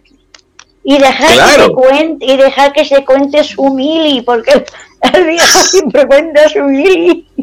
Y dejar que te lo cuente y que te lo vuelva a repetir. Un ratillo, un ratillo de vez en cuando. claro, claro. empatía ya no hay. Ya no hay.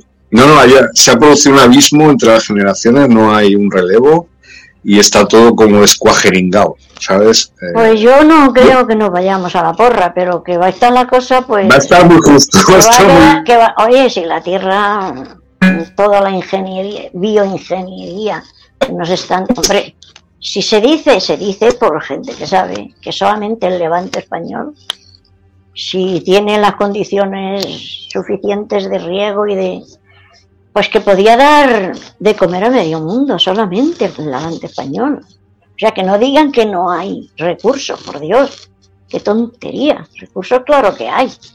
Están mal repartidos. Y ahora peor, niño te has congelado.